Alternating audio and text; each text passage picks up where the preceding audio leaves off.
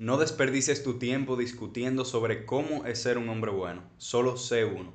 Esta es una frase de Marco Aurelio que nos invita justamente a actuar, a ser virtuosos, a ser buenos, en vez de estar hablando tanta plepla. Entonces, en el episodio de hoy, junto a un invitado muy especial, vamos a estar hablando sobre el tema de ser buenos, de una vida virtuosa, de una vida buena, dentro de nuestras acciones cotidianas, dentro de lo que nosotros hacemos en el día a día. Así que quédate a ver el episodio completo porque hoy vamos a fundir mucho sobre esto. Vamos allá.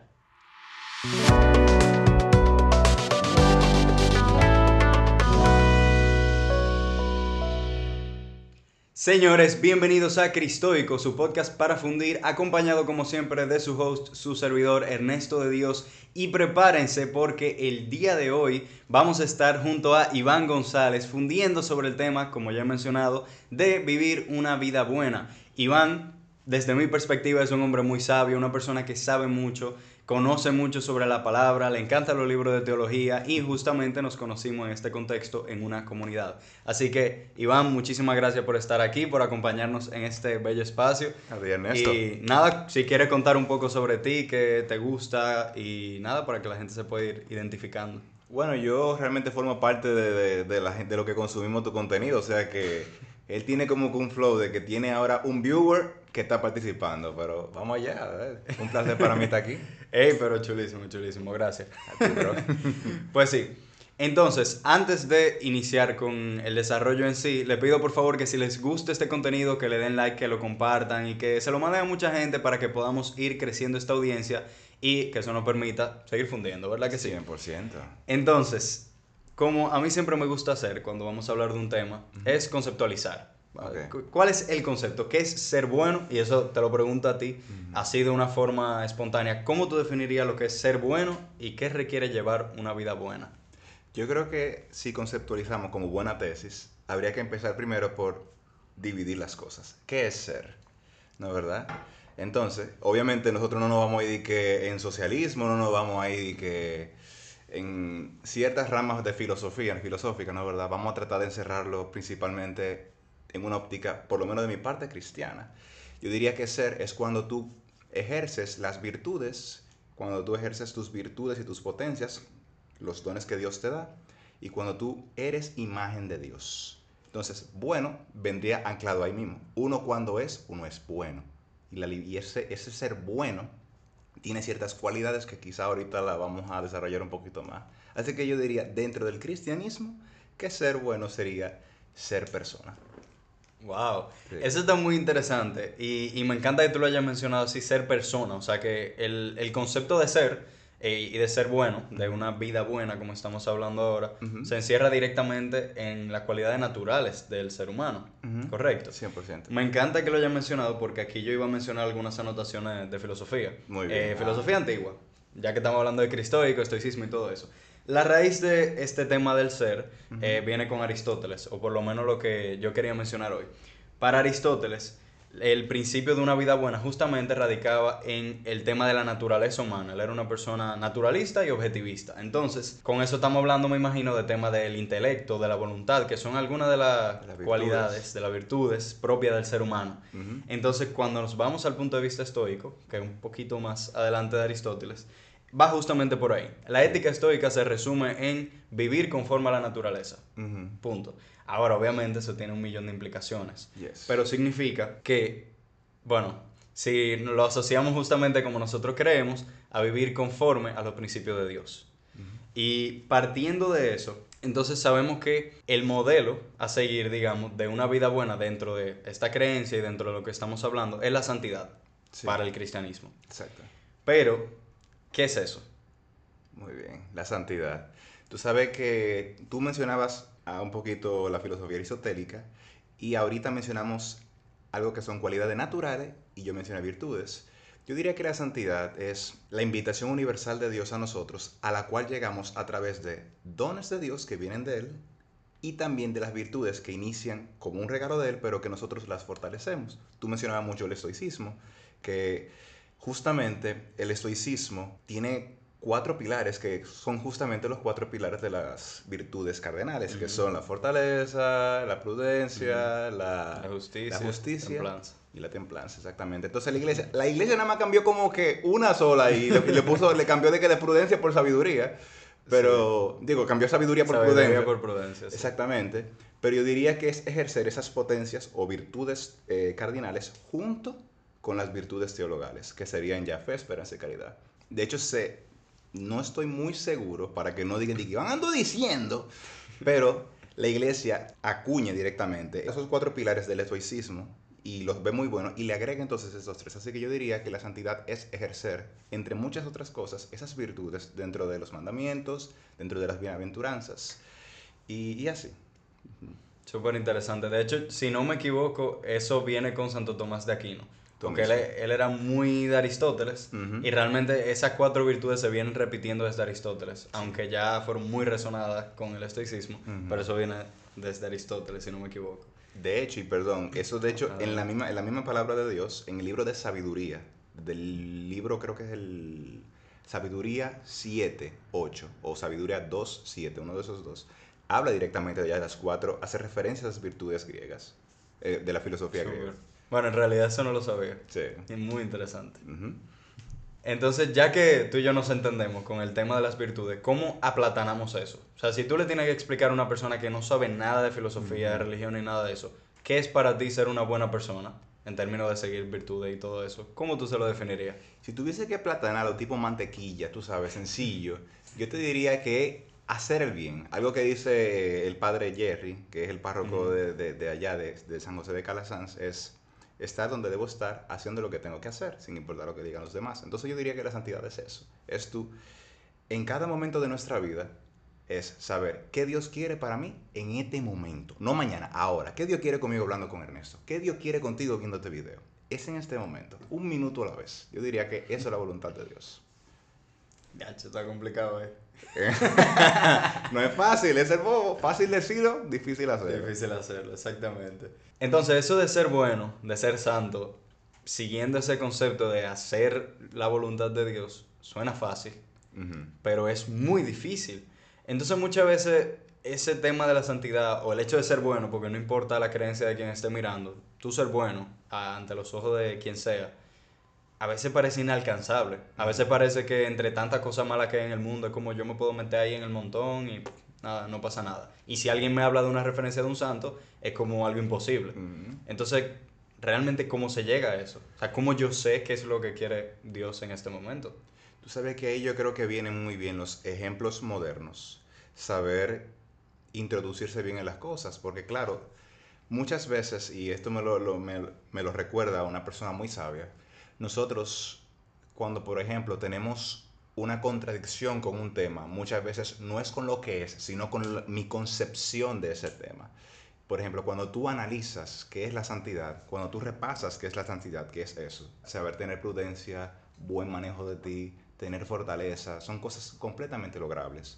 Entonces, si Dios a ti te propone o quiere que tú seas feliz, Él te va también a disponer vías para tú lograrlo, porque no tendría sentido que tú seas santo y Él te la ponga en China. Entonces, yo diría que es más un tema de invitarnos a repasar o a acercarnos a realmente hoy en día para mí qué es la santidad o si yo la quiero. Vivimos en un mundo eh, postmodernista, postmodernista en que todo ahora es relativo, mi felicidad, mi mente, mi realidad de lo que yo conciba de ella. Y que es como tú mencionas, de que muchas personas hoy como que se han acomodado a la idea de yo para qué voy a ser bueno. O sea, yo estoy bien siendo malo. Eso lo vemos en, en las canciones de hoy en día, en el trap, con lo, no vamos a darle payola a nadie que no nos están pagando. Pero es como una... Es como querer volver corriente lo que no es correcto. Y eso es un poco difícil. Pero eso. Ser santo es completamente logra- lograble porque ser santo es el culmen de nosotros como persona. Wow. ¿Tú dirías que ese es el, el fin último de todas las personas? Totalmente. Dios no nos crea simplemente como una nada. O sea, Dios, el creador, nos ama tanto y nos crea tanto, desde el cristianismo, por supuesto, que Él no solo se ha conformado con crearnos y ya. El Dios de nosotros, de los cristianos, es el único que crea su creación y que, me acuerdo que hoy lo reflexionaba así, crea su creación. Es como cuando hace un lienzo y lo ve y dice, wow, esto está tan chulo que él, su firma es encarnarse porque le encantó lo que creó. Entonces, él no va a crear una cosa simplemente para que se vaya como animales, por, y con cuidado por la gente que son pet lovers y eso, pero eso de, claro que sí, es completamente lograble y es a lo que nos invita. Súper interesante, súper interesante. Si nosotros no queremos entrar en llegar a esa vida buena, a, esa plenitud, digamos, de, de nosotros como, como seres humanos, ese fin, ¿cómo podemos alcanzarlo en nuestro día a día? Dígase vida ordinaria. Vamos a utilizar la primera, una de las virtudes. Eh, diría yo que sería prudencia como cristiano o como un estoico diría que es la sabiduría. De hecho, la sabiduría, que es un don del Espíritu Santo, es el conjunto de los siete dones. Una persona sabia es una persona que fortalece, que tiene fortaleza y demás, pero bueno. Yo te diría que hay que tener un discernimiento para, en primer lugar, yo saber qué debo hacer en el momento. O sea, por ejemplo, hablando contigo, qué yo debo de hacer. Y no hacerlo de, que, eh, de una forma egoísta, sino hacerlo pensando en Dios, pensando en ti y verte, verte no como un extraño, sino como, como si literalmente hemos sido amigos de toda la vida y tú me duele. Entonces, yo creo que muy situacional, pero que en cada momento esté ese discernimiento aprendido para tú saber, a través, por ejemplo, la templanza, saberte dominar cuando toque agarrarte, a través de la justicia, saber tratar a todos según su justa medida, o la fortaleza, o bueno, si fortaleza o coraje, para tú poder continuar eh, de una manera digna, dignidad, que es muy importante, de manera digna con esa voluntad con la que Dios te ha pensado que es siempre personal. Y actuar a pesar del miedo, porque miedo siempre da. Ahí, viene el coraje o la fortaleza. 100%. Y de hecho, muchas de las acciones que se requieren para uno ser esa buena persona da miedo. Totalmente. Uno tiene que salirse de muchos aspectos de la sociedad, sobre todo hoy en día, y muchas veces eso puede dar miedo, o lanzarse en un camino que uno sabe, uno siente ese llamado, pero no es lo que hace todo el mundo. Exacto. Aparte de andar por el camino estrecho. De hecho, justamente decía mi párroco algo que caló muy hondo en mí, y era que nunca para las grandes decisiones uno está completamente listo. Y eso como que, wow, es así. Bueno, y eso a mí por lo menos me, me, dice lo mismo que tú estabas mencionando ahora. O sea, a lo mejor uno no está 100% listo, pero teniendo ese discernimiento aprendido, esa capacidad de preguntarse todo el rato, yo estoy haciendo lo correcto, yo puedo mejorar, qué yo puedo hacer, qué quiere Dios de mí, etcétera, etcétera. Yo creo que el tema de las preguntas es sumamente importante y reflexionar, obviamente. Y mientras más uno lo hace, más fácil es. O sea, no es algo que tú haces situacionalmente. Lo hice hoy y ya no. Lo digo porque yo lo practico mucho diariamente. Entonces ya llega un punto en que sale muy natural. Como que, ok, algo malo me molesta, yo no reacciono porque yo sé y espero. Y así sucesivamente, por ejemplo. Bueno, justamente un hábito muy importante que recomendaba Séneca, uno de los grandes filósofos estoicos, era tener un diario que uno llenara al final de todos los días, con tres preguntas principales qué he hecho bueno hoy, qué he hecho mal hoy y qué es lo que debo mejorar. Entonces, eso es un hábito que me parece muy interesante. Yo tengo ese hábito, eh, lo hago por las mañanas y con una pequeña variación, más, más dirigido hacia la fe. Pero, pero es increíble y yo creo que justamente va por ahí, que uno va trabajando el discernimiento realmente a través de la práctica diaria. Y eso es algo tan sencillo como tú escribir, ni siquiera escribir, hacerte a ti mismo. Tres preguntitas todos los días. Muy importante eso que tú dices, hacerse. Claro, la interioridad, interioridad antes de la exterioridad. Muy importante. No, claro, yo, de hecho, ese diario, por lo menos en mi caso, yo nunca lo he compartido. O sea, lo que está escrito ahí, nunca lo comparto. Porque es una conversación con uno mismo. Y para mí eso es importantísimo. Tú me acuerdas un poquito a Marco Aurelio, que era el emperador romano filósofo, que le fue muy bien. ah, bueno, pero, wow, no te vi. Aquí estamos ready. Marquito. Que de hecho él era él tenía esa, esa disciplina estoica. No el estoicismo popular, sino el estoicismo de estoicismo estoicismo. Y que de hecho por esa correcta práctica eh, llegó a ser un gran bueno, tiene una obra del de estoicismo, tengo entendido. Creo que tiene una obra. ¿Una obra de? O un libro, no sé, o un diario. Sí, meditaciones, el que te. Ah, mira también, Yo lo vi, lo que pasa es que estoy poniendo a prueba, mentira. no, eso es que el libro está al revés, entonces no se ve el título. Oye, me está ayudando, eh. eh ¿viste? Pero, No, pero pero- sí, por ejemplo, eso de... de, de Pero que- así, y perdón, Meditaciones es justamente eso. Es, es un libro que, bueno, ha tenido diversos nombres a lo largo de la historia, pero nunca fue escrito como un libro. Era un diario personal de Marco Aurelio ejemplo. estaba en los últimos años de su vida en la guerra y él decidió que se iba a poner a escribir todos los días sus propias reflexiones. Míralo ahí. De hecho, uno de los primeros nombres cuando se publica este libro era, si no me equivoco, Escritos para mí mismo, algo así. Wow. O, o Reflexiones para mí mismo. Ni siquiera eran meditaciones, luego poco a poco fueron cambiando las palabras y hoy en día es popularmente conocido como meditaciones. Exacto. Y, y- y lo tengo aquí justamente porque con el fin de ser cristoico, Biblia por un lado, meditaciones por el otro, porque meditaciones se considera como una especie de Biblia del estoicismo. Sí, un, como un manual. Una obra magna, vamos a decirlo así. O una fuente de referencia. Sí, es una gran referencia, claro Sí, que sí. sí. O sea, no se puede llamar Biblia, obviamente, No, no. pero es, es una gran referencia. Tú sabes que, que también me gustaría abordar esa parte que tú mencionabas de la... Bueno, que yo de freco aquí hablé de interioridad y exterioridad. Que creo que es algo muy importante con el tema del ser. Adelante. Porque muchas veces cuando hablamos del ser o del hacer el bien, la iglesia tiene un tema muy interesante que es la, moda, la moralidad de los actos. Ética y moral son lo mismo pero en ejecución diferente. Entonces la iglesia nos ha propuesto tres pilares o tres factores de discernimiento para ver qué tan bueno es un acto. Tenemos, por ejemplo, el objetivo en sí. Segundo, la intención. Y tercero, la circunstancia. Si tú me pides agua, por ejemplo, esto está vacío y tú me pides, Iván, ¿tú me puedes traer agua? Claro, bro. Pero estamos rodeados de gente. Vamos a suponer que yo quiero llevarte el agua, pero lo quiero hacer porque la gente, yo quiero que me vea que te traigo agua. Y te voy a traer mucha agua. Y te voy a envolver el agua y te voy a traer hielito y toda esa cosa. Entonces, el objetivo es traerte agua, que fue lo que tú me pediste. La intención, saciar tu sed. No No. que los demás me vean. Y la circunstancia es los añadidos, que no hacen que empeore o mejore. Entonces, eso puede hacer que un acto se pueda definir dentro de la iglesia que nos ha propuesto ese filtro. ¿Qué tan bueno es un acto? ¿Qué quieres hacer? ¿Cuál es tu intención al hacerlo?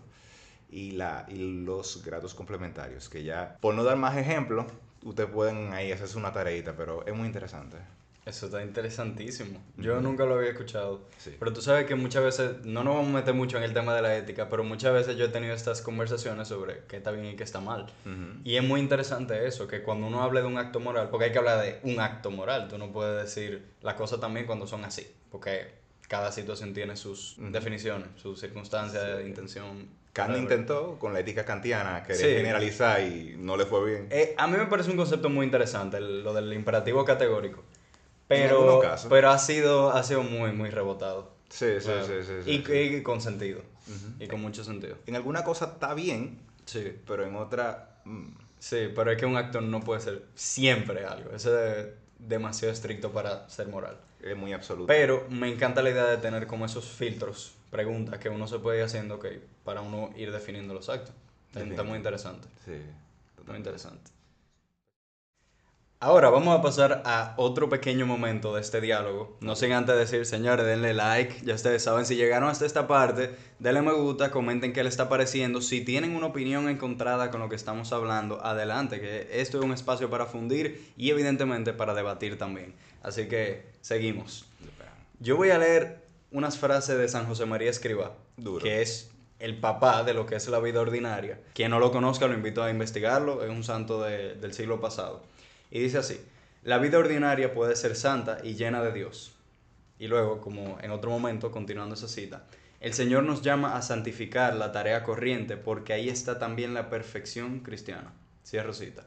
Pues si quiero saber qué tú opinas de eso, porque estamos hablando de vida corriente, santificar los actos diarios, pero todos los días nosotros hacemos cosas que no son tan católicas, tú sabes. Sí. Todos los días hacemos cosas que no son ir a misa, todos los días hacemos cosas que no tienen nada que ver. Entonces, ¿cómo eso se puede convertir en un acto de llegar a una vida perfecta? Una vida perfecta. Muy importante que tú seas perfecto. Rápidamente, eso, eso es un fragmento de una de las homilías de San José María. Muy interesante. Y de hecho habla de Santa María en ese momento. La introducción es muy dura. Voy a, ojalá me Oh. recuerdes para luego compartir en los comentarios, porque yo veo el video. Adelante, Entonces- sí, no, no, la verdad es que no encontré el fragmento completo. Yo- Encontré eso dentro de una página que hablaba sobre la vida ordinaria. Pues yo lo voy a buscar. Ujú. Entonces, eh, tú sabes que santificar, hay- si nos llevamos otra vez con el tema de cuál es mi carga semántica de esa palabra. O sea, cuando Sí. me hablan de santificar las fiestas, ¿qué yo pienso? ¿Qué tú piensas? ¿Qué piensa el que lo está viendo? Quizá no, yo te puedo asegurar que no es lo mismo. Quizá tú y yo nos podemos acercar a la idea que tenemos, pero estoy seguro que el que está viendo no tiene la misma concepción. No, no, todos pensaremos diferente. Pero, y ahí viene lo interesante, si aplatanamos y, y juntamos todo y hacemos una paella con todo lo que hemos hablado hasta ahora, santificar las fiestas no es más que, reiteramos, hacer lo que debo de hacer y ya. Santificar es eso, es ser un Cristo en el momento. Y ser un Cristo no es andar con la mano ad orans, hablando en latín. No, es simplemente que si tú, por ejemplo, me invitas a tu casa, la voy a pasar bien aquí. Eso es santificar. Estoy santificando. Ya, eso es santificar porque estoy haciendo lo que me toca hacer. O sea, que tú dirías que tú estás santificando este podcast. Claro que yes, totalmente. Bárbaro. Sí. Mira, la primera persona que santifica mi podcast. Sí, pero cuidado, yo no tengo un clerimano, me lo diciendo. Esto se puede explorar, mano. Y que voy a No, santificar no, un teteo. evi- evidentemente, evidentemente. Pero yo creo que se entiende por ahí la idea. O sea, hacer lo que uno tiene que hacer. Exacto. Y ojo, ahí también ya quedará el discernimiento de cada uno si lo que tú tienes que hacer está en ese teteo. Exactamente, claramente. Por ejemplo, pero muy interesante, muy interesante. Entonces, siguiendo con el tema de, de vida ordinaria, hay una página que encontré también, siguiendo a San José María, que son cuatro pasos para uno tener una vida santa ordinaria. Oh, Lo- Pero es, es- es lo mismo que estamos diciendo, pero fíjate, ¿En las palabras, pero fíjate las palabras que utiliza. Uno, sirve donde estás. Dos, vive donde estás. Tres, trabaja donde estás. Cuatro, ora donde estás. me gusta. O sea, todo es en el momento, por eso digo que es lo mismo que estamos diciendo. Pero, ¿te gustaría desglosar un poco esas cuatro palabras? Yo creo que sí. Vive, trabaja, sirve, Sirve y ora. ora. Yo diría que orar es lo primero. ¿Por qué? Porque para yo saber qué Dios quiere para mí en el momento, yo tengo que saber, yo tengo que escucharlo. Entonces yo no puedo adivinar, yo no soy Cristian Casablanca, yo no adivino. yo tengo que saber qué Dios quiere conmigo en este momento y tengo que hablar con Él. Es como cuando uno va al súper, mami, ¿qué compro? Tenemos la libra, no, hay que saber, ¿no verdad? Hay que comunicarse Ujú. constantemente. Ujú. Entonces, luego de, de comunicarme, yo te diría que sería, servir o vivir puede, puede ser súper personal. Y de hecho yo hasta juntaría el tema del trabajo con el servicio. Yo los, yo los juntaría mucho. Eh, más que reinterpretar, yo simplemente reorganizaría y lo pondría en ese punto. Oro, vivo y sirvo slash trabajo. Yo- Wow. Yo, diría eso. Eso, eso a mí me encanta y, y me gustaría abundar en eso, porque yo creo que parte de lo que es ser una persona buena es servir. O sea, esa palabra servicio es una que yo utilizo mucho, sobre todo hablando de liderazgo. A mí me encanta el tema de liderazgo. Ok. Y, y yo digo que liderazgo es servicio. O sea, hay, hay mu- muchísimas implicaciones. Pero sobre todo, un líder, en su versión más buena, poniéndolo así, tiene que ser un líder siervo, como lo, lo era Jesús, por ejemplo. Ese es el gran modelo que tenemos, el gran arquetipo de un líder perfecto. Entonces, ¿cómo servimos nosotros al mismo tiempo que trabajamos? Que era eso que tú estabas mencionando. Porque yo imagino que cuando metí el liderazgo, pues relacionándolo con el tema del trabajo, por ejemplo, Sí. porque por un lado es tú ser dueño de tu trabajo, ok, o dueño de una empresa o algo así. Yo estoy liderando, yo puedo servir de una u otra forma porque yo soy quien ofrece el producto y quien lo tiene. Pero la mayoría de personas trabajan para alguien, entonces, ¿en qué medida se puede servir al mismo tiempo de ese trabajo? Habría que ver entonces ahí justamente qué es trabajar y qué es servir, porque si se separan es por algo. Desde mi concepción, la verdad, para que no se diga más allá de ahí, para Iván, el trabajo tiene más una carga eh, que puede ser o laboral, o sea, por ejemplo Jesús, vamos a decir que él invitaba era a servir, y cuando quería ejercer, un, valga la redundancia lo que estoy diciendo, ejercer un trabajo, o sea, una actividad física, él utilizaba el verbo trabajar.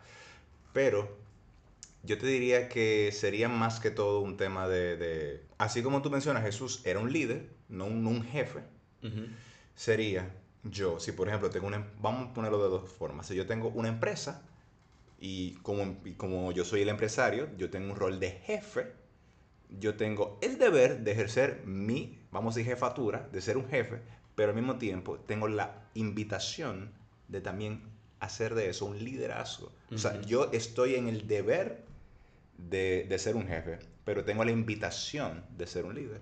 Hay unas que Excelente. que es una responsabilidad tuya y otra que es una invitación según tus creencias. Y por eso yo digo que primero se ora, porque va el tema de ser persona. ¿Qué cosas, por ejemplo, tú eres Ernesto, tú eres tú. Si yo te quito tu trabajo, tú sigues siendo tú. Si te quito tu pareja, si te quito algo, ¿qué es lo que tú eres? Lo que se te queda, lo que no se te puede quitar. Aquello que no se te pueda quitar, que solo Dios te lo puede quitar, eso es lo que tú eres. Se te puede quitar el trabajo, pero no se te puede quitar quién tú eres. Entonces yo diría que va por ahí. Puede ser por esa línea. Súper interesante. Ok, pasando a otro momento del desarrollo de este episodio, yo quería hablar sobre algunas contradicciones que se encuentran, sobre todo en el tema religioso, eh, o de las personas que practican la religión, pero que tienen que ver con eso de ser buena persona, de obrar bien y todo eso. Entonces, yo hice un episodio un- una vez que se llama La hipocresía de los cristianos. Sí, yo lo vi. ¿Tú lo escuchaste? Sí. Ok, interesante. Bueno, más o menos va por ahí, que a mí me parece una gran hipocresía las personas que utilizan la confesión como un medio, de, el sacramento, como un medio de salvarse, como de salir o de simplemente cerrar la puerta a un pecado, a las cosas malas que hacen. Pero yo he encontrado personas que no utilizan esa oportunidad para mejorar, para arreglar eso, ese defecto que saben que tienen o que entienden que está mal, y no para corregir, sino para resetear. Sí. Entonces es como yo duro una semana haciendo la cosa mal, pero voy y me confieso y ya estoy limpio otra vez, entonces tengo el chance de pecar una semana más. ¿Qué tú opinas de eso? Porque yo entiendo que va muy acorde a lo que estamos hablando ahora. O sea, si nosotros, queremos una vida buena, estamos hablando de una vida buena, pero claro, empieza por el hoy, empieza por lo ordinario, pero la idea es que se convierta en un hábito. Entonces por eso quiero traer esta contradicción, digamos. Tú sabes que, siguiendo con ese punto que tú pones de la confesión, es como si, por ejemplo, te dieran una pizarra blanca con un marcador, una borra, y, bueno, solo con el marcador, no te dan la borra, la borra se la queda el profesor, y tú comienzas a dibujar algo. Eso está mal. Y tú, a lo mejor, y tú sigues dibujando lo mismo. Es como que, yo entiendo, como lo veo como por esa línea de, de que, ok, se te limpió, pero tú sigues lo mismo. Y ahí es que hoy, hay antiguamente, o algunos sacerdotes todavía lo hacen, luego de que se te hace la oración consacratoria de, para confesarte, que no lo, vamos, no lo tenemos que decir aquí, no, ¿verdad? No somos sacerdotes. Pero me gustaba mucho algo que decían, que dicen algunos, que es vete y no peques más que es algo que hoy en día algunos no dicen. Y si nos fijamos, cada vez que Jesús hacía un milagro, él siempre decía, o tu fe te ha salvado, o eso, y decía, vete y no peques más. Yo creo que todos en algún momento hemos visto como que la confesión, como que, ok, borrón y cuenta nueva, pero sin nada nuevo. O sea, yo simplemente vuelvo a caer.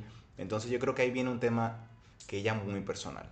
Es muy personal de, de que sí, se te ha abolido los pecados, pero tú quieres tropezar con la misma piedra. Y eso es súper personal. Ahí lo único que uno puede hacer es motivar a las personas como que, oye, sal de ese lío. Porque el perdón de Dios, o sea, esto lo decía el Papa Francisco, no es Dios quien se cansa de perdonarnos, somos nosotros que nos cansamos de acercarnos a Él. De pedir perdón.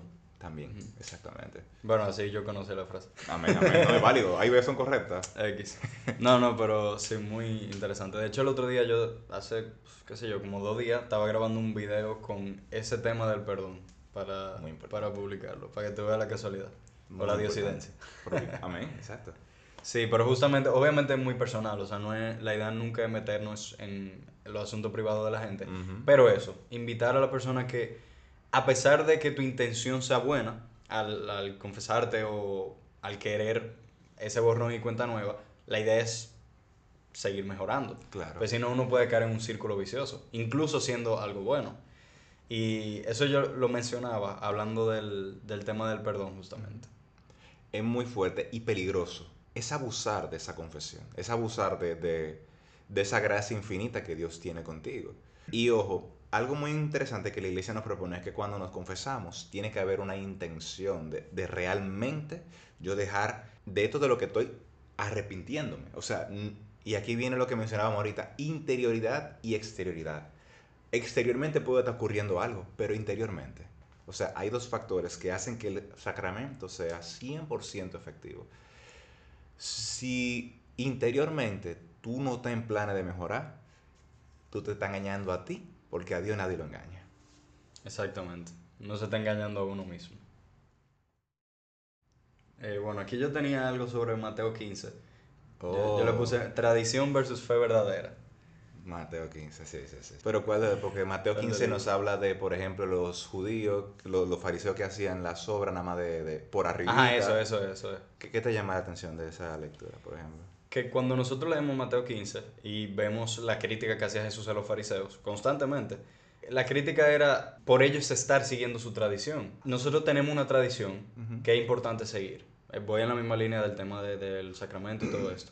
Pero hasta qué punto el hecho per se de yo seguir la tradición es lo importante. Cuando hay una fe verdadera y hay algo interior de uno que sabe que es la realidad y que es bueno lo que uno está haciendo. Tú sabes que Mateo 15, Mateo tiene, entre muchas cosas, Mateo tiene algo que es el centro de la prédica de Jesús, que son las bienaventuranzas. Entonces, eh, hay una muy particular que va a conectar con justamente Mateo 15, que es, primero, la bienaventuranza, dichosos los puros de corazón, porque ellos verán a Dios. Mm. Ojo la palabra corazón.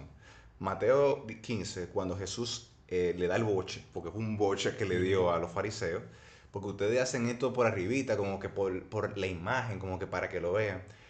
Pero casi al final de, creo que Mateo 15, 19, que nos habla que de dónde es que nacen los pecados del hombre, del corazón. Y ojo, lo interesante de eso es que Mateo 15, 19 dice que es del corazón que nacen los pensamientos. No es de la mente que nacen los pensamientos, es del corazón. Entonces ahí es que podemos también ver si lo malo nace de aquí, lo bueno también nace de aquí. Y eso lo podemos conectar con un tema de, de, que realmente es una relación personal y amorosa con Dios. Pero para no irme por esa línea, Jesús invita en, en esa primera sección de Mateo 15, porque habla de, topa varios puntos, no me acuerdo ahora cuántos, de que ellos hacen eso por arribita, pero interiormente no está pasando nada. Lo que hemos dicho todo este rato. Ujú. O sea, por arriba cumplite, pero por adentro miento, cumplo y miento. Solo te está engañando a ti. Y así no funciona la cosa. Exactamente. Sí. Y fíjate qué interesante que el Padre Nuestro, entre los diez mandamientos, los últimos dos, hablan justamente de una conducta interior. No tendrás pensamientos impuros y no codiciarás la mujer de tu prójimo. Eso es algo interno. Y justamente todo eso conecta con la importancia que hay en, en la interioridad de nosotros. Como el motor para yo hacer lo bueno tiene que ser desde aquí. Y esto tiene que estar anclado con lo exterior. Porque es un tema de no solamente es querer ni creer en Dios porque los demonios también creen, sino obrar bien. Bueno, me- y me encanta la manera en que todo esto se está relacionando. Yo espero que, que la gente que esté escuchando el, el episodio también lo haya podido relacionar. Porque hablando de eso mismo, de que sale del corazón, tanto lo bueno como lo malo, volvemos a lo que decíamos al principio, la naturaleza. O sea, es de la propia naturaleza humana que viene todo esto. O sea, cuando estamos hablando de, de ser una persona buena, búscalo en ti mismo. O sea, quien sea que lo esté escuchando, búscalo en ti mismo. O sea, no es, no es algo que hay que buscar en los demás. Y por eso quería dar los ejemplos de antes, la cita. Y ahora el tema de la contradicción, incluso dentro de la religión. Porque es uno mismo que tiene que buscarlo. Y muchas veces uno se enreda en el bulto social, digamos, de la sociedad dice que esto es lo bueno. Entonces, yo aparentar que yo hago esto significa que yo soy bueno. Para nada. Para nada. Entonces, me, me gustaría invitar a eso, es buscar dentro de uno mismo. Eso es lo que venimos repitiendo todo el rato con, con diferentes palabras. Buscar esa obra buena dentro de uno mismo. ¿Qué es lo que te está diciendo realmente tu corazón? ¿Qué es lo que te está diciendo Dios? ¿Qué es lo bueno? Reflexiónalo. eh, ten ese discernimiento. Y sobre todo que salga de ti. Yo creo que ahí es que está el, el kit del asunto. Totalmente. Y tú mencionabas algo de la sociedad. Bueno, hacías una, un llamado de atención a la sociedad. Y realmente sí, yo, yo voy, hago eco de tu amonestación, de no tratar de buscar lo bueno, que la sociedad no te diga a ti qué es lo que está bien y qué es lo que está mal. Porque lo que hoy puede estar bien, mañana puede estar mal. Tú habías dicho en un episodio que los preceptos de Dios son eternos, Atemporal. atemporales. Esos son los buenos, porque lo que hoy es bueno, mañana es bueno. Y eso es una cualidad de la verdad. La verdad, cuando es verdad, siempre es verdad. Increíble. Sí, eso, eso justamente lo mencionábamos en el episodio con Jeff D, sobre la existencia de Dios. Y, y así mismo es. Yo entiendo que viviendo en una sociedad que cambia tan constantemente y más ahora, o sea, hoy en día, hoy la sociedad crea una cosa y en un mes hay otra tendencia contraria. Exacto. Es algo impresionante. Entonces no podemos tener ese dinamismo en nuestra propia moral, en nuestros principios. Tienen, tienen que ser sólidos. Construir esa base de- del carácter de uno mismo, buscándolo adentro de uno mismo. Valga la redundancia. Sé que estoy repitiendo mucho la palabra. No, bien, pero espero que se entienda. Claro que se está entendiendo muy bien. Y yo creo que ya un poco para, para ir finalizando, voy a repetir la frase que dije al principio. O sea, no pierdas tiempo, no desperdicies el tiempo de tu vida simplemente argumentando, pensando y balbuceando sobre lo que significa ser un hombre bueno. Solo sé uno. Esta frase de Marco Aurelio resume un poco lo que, lo que yo quiero hablar el día de hoy. Sé uno, no porque no tengamos que hablar de esto, pues por ejemplo tú y yo estamos hablando sobre lo que es ser un hombre Está bien. bueno. No es que esto- eso esté mal, pero primero sé uno. O sea, enfoca, enfocar su atención en uno mismo, en las obras que uno tiene que hacer, eh, todo lo que decíamos, el servicio, la oración, el, el trabajo, la vida en general. Estaba buscando justo esas cuatro palabras. La vida en general. Y luego entonces entramos en conversación. Muy interesante. Sé uno. Y, y eso me acuerda mucho de la llamada de Jesús, cuando Jesús llama a sus apóstoles. Él no dice, yo paso por aquí mañana, Pedro, prepárate. Él dice, deja todo. Él habla en presente perfecto. Él no te pone pera. Y ahora, sé uno. Eso está profundo. Sí, en realidad. Todo es profundizable, creo yo. Pero Sí, todo, todo es profundizable realmente. Pero nada, yo creo que aplatanándolo un chin más, Wow. quitando, quitando el, el ya tema filosófico y todo eso. Mm, Yo entiendo que el tema de ser bueno se trata ya, concluyendo, de uno servir, amar, sobre todo esa, esa palabra, amor, amar en lo que uno tiene. O sea, dentro de su hogar, dentro de su casa, dentro en esta misma juntadera. Yo, el hecho de yo tratarte bien, de hablarte bien, de mirarte a los ojos, ya eso es un poco irse acercando a lo que uno tiene que hacer, entiendo yo.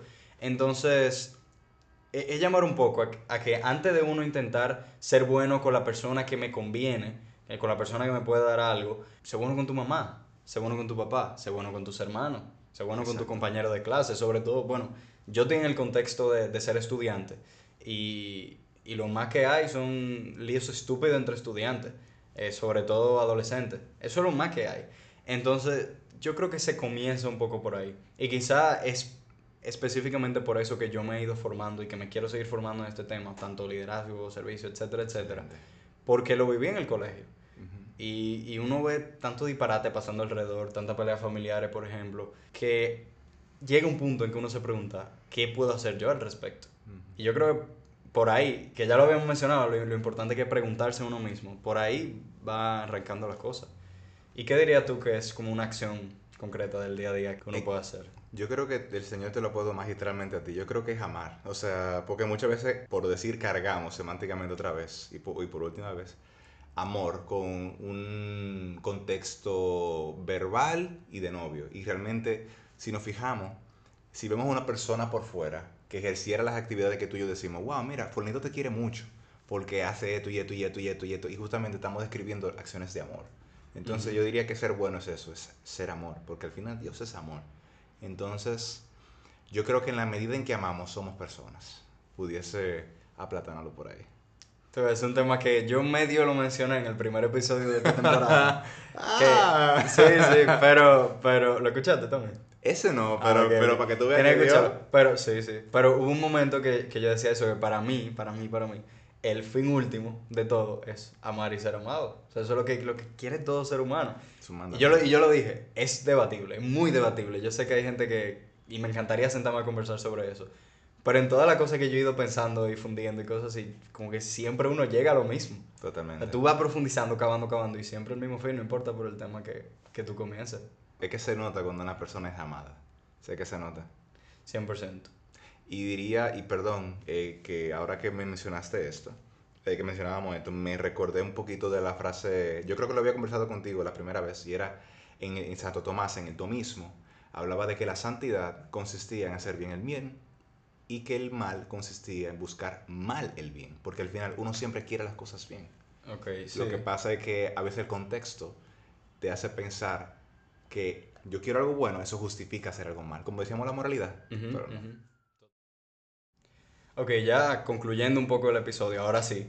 Em, me gustaría que cuentes, si tienes alguna anécdota personal, sobre el tema de hacer el bien en tu vida ordinaria. Algo que tú pudieras contar, un momento en que te diste cuenta de...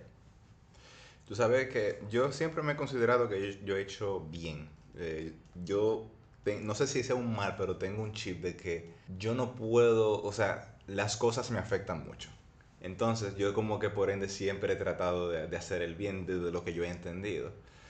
Pero te puedo decir que hacer el bien desde Dios, desde mi vivencia, es como tú mencionabas ahorita, de vivir en un mundo en el que hoy te dice que esto es lo que está bien, y si tú no lo haces así, yo te voy a comer y te voy a pisotear y tú no sirves, tú no disparate. Y me pongo a pensar en cuántos años yo duré sin hacer el bien según Dios y Él nunca me apuntó con un dedo. Él me recibió como el hijo pródigo.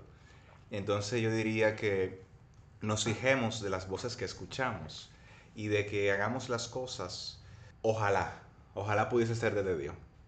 Porque al fin y al cabo Dios no nos quita nada y nos lo da todo. Yo te puedo decir personalmente eso. Dios a mí me ha tratado como un hijo independientemente de los veintipico años que dure lejos fuera de su casa.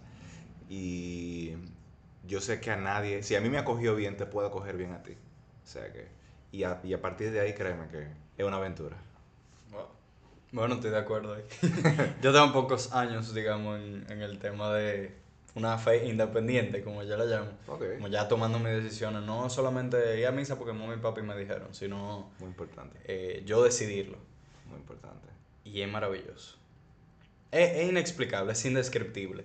O sea que yo te entiendo cuando tú dices eso, pero, pero siempre digo que al final es algo tan personal que es muy difícil que otra persona entienda la experiencia que uno ha tenido. Por eso digo, ojalá. Pero ojalá que sí. Ojalá que sí. Pero bueno, eh, no sé si tú quisieras dar ya una exhortación final para quien esté escuchando, para que sea una buena persona. Como que es esa cosa que tú dirías. Yo te diría, sé bueno como Marco Aurelio. Y como diría, bueno, en primer lugar, nuestro Señor Jesucristo, que ama a Dios sobre todas las cosas, sé Dios como a ti mismo, que es la regla de oro. Y Jesús, como Pedro, me llama a mí, te llama a ti, llama a Ernesto. No mañana, hoy, a saber qué Dios quiere. Y ahora, y de cuida, que Dios no te va a dar que cuatro años en la Universidad de Roma para que tú aprendas a ser bueno. Dios te da todo el contexto para que con lo que tú tengas ahí tú hagas el bien. Porque para las grandes decisiones uno nunca está preparado, pero por fe uno confía. Amén. Ya, ya, yo creo que no hace falta, Dios, hablar. Óyeme, con eso cerramos. No me queda más nada que agradecer a todas las personas que han escuchado este episodio. Obviamente agradecerte a ti, porque para mí este ha sido un espacio genial. Eh, y ojalá que sea de gran bendición para todas las personas que escuchen también.